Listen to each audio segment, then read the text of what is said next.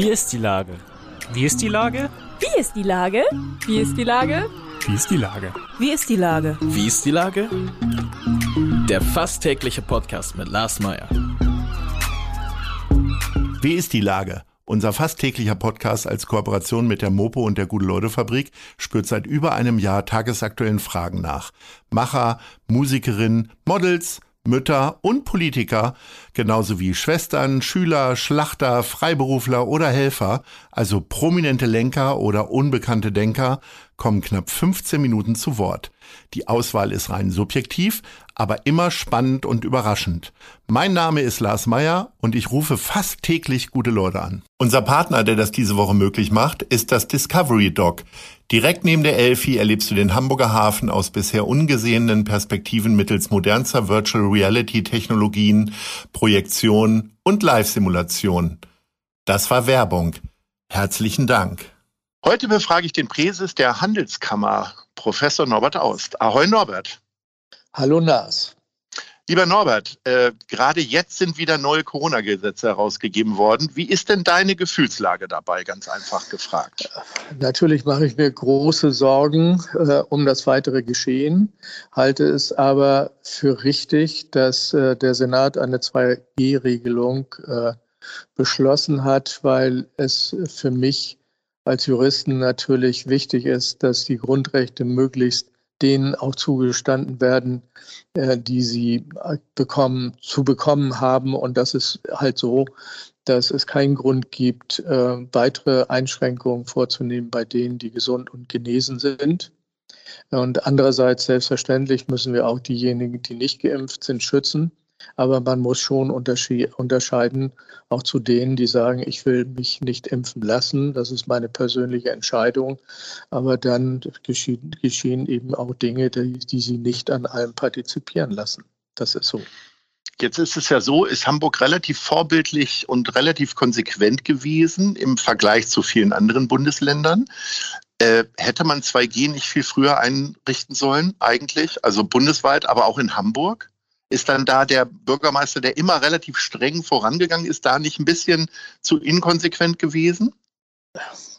Also darüber kann man im Nachhinein natürlich trefflich streiten. Ich war schon sehr lange für die 2G-Regelung. Ich auch, ab, deswegen reden wir ja auch nicht Moment, hinterher drüber. Ja, ab dem Moment nämlich, als die äh, Impfmasse oder die Impfmittel für alle zur Verfügung standen. Und jeder, der sich impfen lassen wollte, auch sich impfen lassen konnte. Von dem Moment an gab es eigentlich keinen Grund mehr, die 2G-Regel nicht einzuführen. Jetzt hast du ja so ein bisschen Erfahrung damit, einen großen Apparat zu lenken. Die Handelskammer Hamburg ist ja nicht nur relativ groß und reichhaltig an Mitgliedern und Mitarbeitern, sondern ist ja auch doch sehr einflussreich und mächtig, äh, zumindest auch wieder geworden. Ähm, wie weitsichtig agierst du denn so in deinen Aussagen und in deinem Handeln? Und ist es nicht zu kritisieren, dass eigentlich vor vier Wochen das Impfzentrum erst geschlossen wurde und jetzt wieder aufgemacht wird oder möglicherweise aufgemacht wird? Naja, vor, äh, im, im, Frühherbst konnte man ja noch nicht sehen, wie die, sich die Inzidenzzahlen so dramatisch entwickeln, dass sie wieder steigen werden. Das war, glaube ich, klar. Damit musste man rechnen, solange ein Drittel der Bevölkerung nicht zweimal geimpft ist. Äh, ob man das Impfzentrum zu früh geschlossen hat und jetzt wieder aufmacht, also darüber kann man auch trefflich streiten. Ich glaube nur, dass jetzt schnell wieder alle die Möglichkeit haben, dass sie sich impfen lassen. Ich bin sicher, dass viele inzwischen auch, wenn sie in ihrem Bekanntenkreis oder wissen, welche Auswirkungen Corona haben kann, wie gefährlich Corona ist, dass sich doch jetzt viele wieder impfen lassen wollen.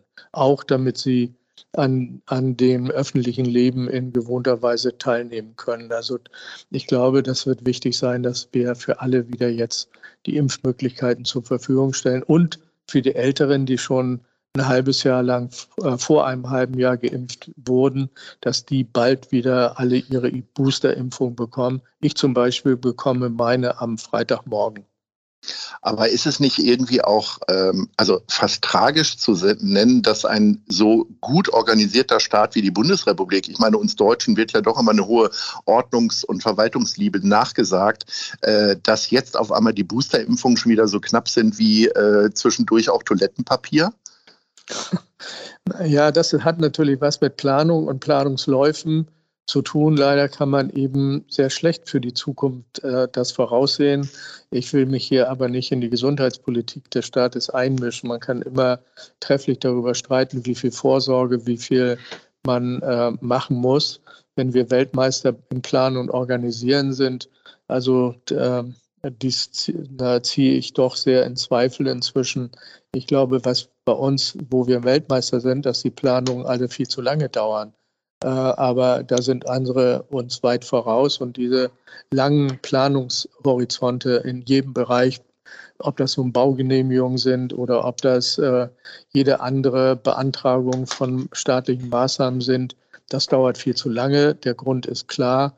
Wir sind, hängen hinterher in der Digitalisierung. Es kann nicht sein, dass immer noch sozusagen mit Hand äh, Formulare ausgefüllt werden in einem Maße, wo es woanders schon längst üblich ist. Ich will jetzt nicht dieses äh, Beispiel strapazieren, dass Polizisten Strichcodes äh, ausfüllen müssen mit Hand, weil die Scanner nicht, nicht da sind. Wie ist denn das für dich, mit deinen Themen jetzt so vorzudringen? Du bist ja so ein bisschen der Lautsprecher der äh, Hamburger Wirtschaft.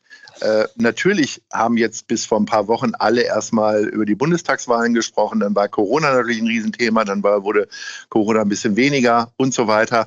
Ähm, am Ende musst du ja die Belange der Hamburger Wirtschaft vertreten. Wie einfach ist das denn oder wie schwierig, damit jetzt so äh, voranzukommen, während es doch auch sehr existenzielle, also lebensbedrohliche Themen ja gibt? Naja, erstmal, verwahr, naja, verwahren ist Quatsch. Äh, also Lautsprecher hat mich noch nie jemand genannt, um das mal zu sagen. Was ja, aber du sollst ja schon ein Verstärker der Stimmung ja, in der Wirtschaft ich, sein. Ja, das will ich auch gerne, nämlich das Gesamtinteresse der Wirtschaft auch deutlich zu machen, wobei eben die Handelskammer nicht äh, das Interesse einzelner Branchen so weit nach vorne tragen muss. Das machen die Verbände sehr gut und sehr richtig. Wir sind für das Gesamtinteresse zuständig und wir nutzen diese Möglichkeit natürlich auch. Und jetzt gerade in dieser schweren Krise hat die Kammer bewiesen, was sie kann. Krisenzeiten sind Kammerzeiten und wir haben unglaublich viel zu tun. Unser Krisenstab arbeitet nach wie vor. Und wir, uns ist es ja gelungen, sogar in die Zukunft weisende Strategie 2040 aufzulegen, die ja sich mit der Zukunft, nämlich dann, wenn die Krise vorbei ist, beschäftigt. Und das ist auch ein ganz, ganz wichtiger Punkt. Wir hoffen natürlich, dass die Krise nicht erst 2040 vorbei Nein. ist. Aber so heißt das Stand, die Standortstrategie Hamburg 2040. Wie wollen wir künftig leben und wovon? Äh, kann man das in drei bis fünf Sätzen mal erklären, ohne dass wir uns die 380 Seiten durchlesen oder wie viele Seiten Sie immer haben? Naja, so viel sind es gar nicht. Und ich kann jedem empfehlen, einmal reinzugucken, wie unsere Standortstrategie aussieht. Sie haben eine wirklich gute, breite Basis gefunden und wir haben wohl überlegt, äh, ein paar Richtlinien aufgezeigt und wir nehmen uns jetzt einzelne Bausteine vor. Den Hafen haben wir uns, wir haben einen Zukunftsplan für den Hafen entwickelt. Wir beschäftigen uns mit der Innenstadt, mit der ganz wichtigen zentralen Frage des Fachkräftemangels in Zukunft. Ähm, und solche Themen, und das sind einzelne Bausteine, das sind einzelne Bereiche, die wir uns ansehen. Und da sind wir auch auf einem super guten Weg. Selbstverständlich beschäftigen wir uns auch mit der Klimakrise und wir fangen auch bei uns an. Also wir, die Kammer wird in allen ihren Bereichen klimaneutral sein, viel schneller als viele andere. Du hast den Hafen angesprochen. Ähm, was ich so mitbekommen habe in meinem bescheidenen Medienkonsum ist, dass der Hafen ja irgendwie Geld verdient, gerade durch hohe Lagerzeiten und äh, äh, also durch den Stillstand von Corona ja im Grunde sogar Geld verdient hat, äh, ganz vereinfacht dargestellt. Ähm, aber die Zukunft spricht ja möglicherweise von Kooperation mit anderen Häfen. Wie stehst du denn dazu oder beziehungsweise ihr als Handelskammer? Ich meine, man hätte sich ja nie eine Kooperation mit Bremen vor 50 Jahren vorstellen können, ne? Eigentlich. Naja, das hängt eben damit zusammen, dass inzwischen allen klar ist, dass wir hier im Norden zusammenarbeiten müssen, alle fünf Bundesländer. Wir werden den internationalen, aber auch den nationalen Wettbewerb überhaupt nicht bestehen können, wenn wir nicht in Norddeutschland mit einer Stimme sprechen. Also ist einer der Gründe, warum wir den Wettbewerb gegenüber den südlichen oder den Bayern und Baden-Württemberg längst verloren haben, äh, weil wir eben hier oben in fünf Bundesländern aufgeteilt sind und die viele Infrastrukturmaßnahmen müssten viel mehr mit einer Stimme äh, ge gesprochen werden. Da gilt natürlich auch für die, für die Häfen und eine Kooperation der norddeutschen Häfen ist dringend erforderlich. Und äh, es geht nicht um den Wettbewerb der Häfen, sondern es geht um den, den Wettbewerb, um internationale, um international leistungsfähig zu sein. Als ich vor 25 Jahren nach Hamburg gekommen bin, da gab es schon diese Begrifflichkeit Nordstaat, also dass die äh, fünf Bundesländer einfach enger zusammenarbeiten sollen. Warum kriegt man das nicht hin? Es wird immer wieder von Verbänden oder Institutionen der Handelskammer jetzt äh, natürlich wieder vorgeschlagen, aber selbst in der Corona-Krise schaffen es Schleswig-Holstein und Hamburg nicht, Hand in Hand zu gehen. Äh, sondern es gibt auf einmal Grenzstreitereien. Also wie ist da deine Beobachtung? Naja, ein Nordstaat meint ja eigentlich was anderes, nämlich eine politische mhm. Einigkeit in einem Staatssystem. Das werden wir nicht hinkriegen. Das ist auch nicht unser Ziel. Unser Ziel ist die Zusammenarbeit der fünf Bundesländer. Die föderale Struktur hat durchaus die Vorteile, Vorteile, aber die Zusammenarbeit, die Einigkeit mit einer Stimme zu sprechen und Einigkeit in den Entscheidungen, wirtschaftlichen Entscheidungen, ob das so die Infrastrukturmaßnahmen, also sprich bei dem, äh, der Versorgung mit dem öffentlichen Nahverkehr, äh, aber auch die Zubringerdienste über die Straße. All diese Dinge sind zwingend erforderlich, dass der Norden mit einer Stimme spricht. Das gilt auch unter Einbindung von Mecklenburg-Vorpommern und Bremen und ganz Niedersachsen. Und daran arbeitet arbeiten wir sehr, sehr stark daran. Und ich bin in diesem Jahr und im nächsten Jahr der Vorsitzende der norddeutschen Handelskammern und äh, ich bin sicher, dass wir da eine Menge bewegen können. Wir haben im, am letzten Freitag erst mit der Küstenverkehrs- und Ministerkonferenz zusammengesessen und genau diese Fragen diskutiert, wo man das verbessern kann. Und da sind es die Infrastrukturmaßnahmen, aber auch neue Technologien. Also Wasserstoff ist undenkbar für mich jedenfalls, äh, dass nur in einer Stadt an, äh, oder und nicht den norddeutschen äh, Gesamtzusammenhang zu sehen. Aber wo ist jetzt wirklich das Problem? Weil ich sage mal, dass ihr Verbesserungspotenziale ja. irgendwie sehen könnt, das äh, kann man ja, das kann man ja nachvollziehen irgendwie tatsächlich. Es, es, hat mal ein Ministerpräsident und nicht aus Hamburg, aus einem anderen Bundesstaat gesagt, das mhm. könne man deswegen vergessen, weil irgendwo in Norddeutschland immer Wahlen sein. Und zwar entweder Landtagswahlen, Bundestagswahlen, Europawahlen. Mhm. Und wenn Sie einen guten Vorschlag haben, dann heißt es immer bitte nicht jetzt. Äh, mhm. und das müssen wir natürlich überwinden. Und das heißt, wir müssen die Planungszeiten verkürzen. Wir müssen Gemeinsamkeiten auch auf politischer und auf wirtschaftlicher Ebene herstellen, so wie das und die Unternehmen vormachen. Die halt machen nicht an Grenzen Halt, äh, und würden gerne viel stärker zusammenarbeiten, aber da gibt es eben viele Formulare, die in jedem Bundesland unterschiedlich sind und sowas zum Beispiel. Und wenn jetzt die Fehmarn-Belt-Querung kommt, die, dann müssen wir natürlich auch dann vor allem Norddeutschland zusammenhalten, denn da wird es auch Gewinner und Verlierer geben und wir müssen auch äh, die Verlierer oder sagen wir mal die möglichen Betroff-Verlierer nämlich äh, Mecklenburg-Vorpommern, insbesondere Rostock, äh, nicht aus den Augen verlieren, sondern das muss eine gesamthafte Lösung sein. Wir könnten noch ewig weiter diskutieren. Es gibt genügend Themen, die äh, du vertrittst, finde ich auch gut, so meinungsstark. Aber wir kommen jetzt eher zu einem launigen Thema, nämlich zu unserer Top 3 zum Abschluss unseres Gesprächs. Und da du ein äh, Fahrradjunkie bist, also nur der Verkehrssenator fährt wahrscheinlich mehr Fahrrad, ähm, würde ich von dir gerne die äh, drei tollsten Fahrradstrecken für dich in Hamburg äh, von dir erfahren. Also was ist denn Platz 3? Das ist die, die tollste Fahrradstrecke, die ich, weil ich nämlich äh, täglich damit zur Arbeit fahre, aus Alsterdorf in die Innenstadt oder fast täglich.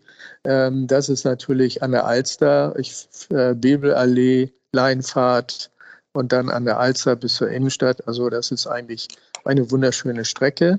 Also das wäre äh, Platz 1, meinst du? Oder nee, reicht es nee, noch für Platz 3? Nee, okay, ich, dann machen sagen, wir Platz 2 jetzt. Platz 3, mhm. weil das ja meine Arbeit mhm. äh, ist. Ja. Platz 2 ja, ist äh, sozusagen eine längere Strecke äh, mhm. aus Vergnügen. Das ist die Strecke Deichtorhallen bis Entenwerder und dann oh, vielleicht ja, noch weiter.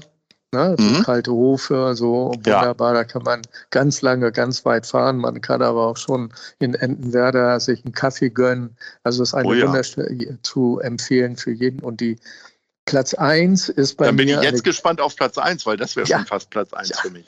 Jetzt komm mal eine ja.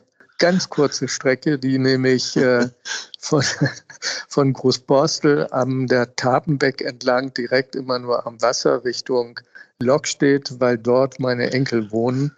Und das ja. ist meine absolut liebste, allerdings die kürzeste Strecke. Da ist das Ziel dann auch der Weg. Genau, da ist das Ziel der Weg. Lieber Norbert, es war ein großes Vergnügen wie immer. Ähm, ja. Ich bedanke mich, wünsche dir eine weiter gute Hand bei deinen Entscheidungen und äh, freue mich auf unser nächstes Gespräch und sage Ahoi. Ja, vielen Dank. Ja, Tschüss. Und einen schönen Abend. Tschüss. Tschüss. Eine Produktion der Gute-Leute-Fabrik in Kooperation mit 917XFM und der Hamburger Morgenpost.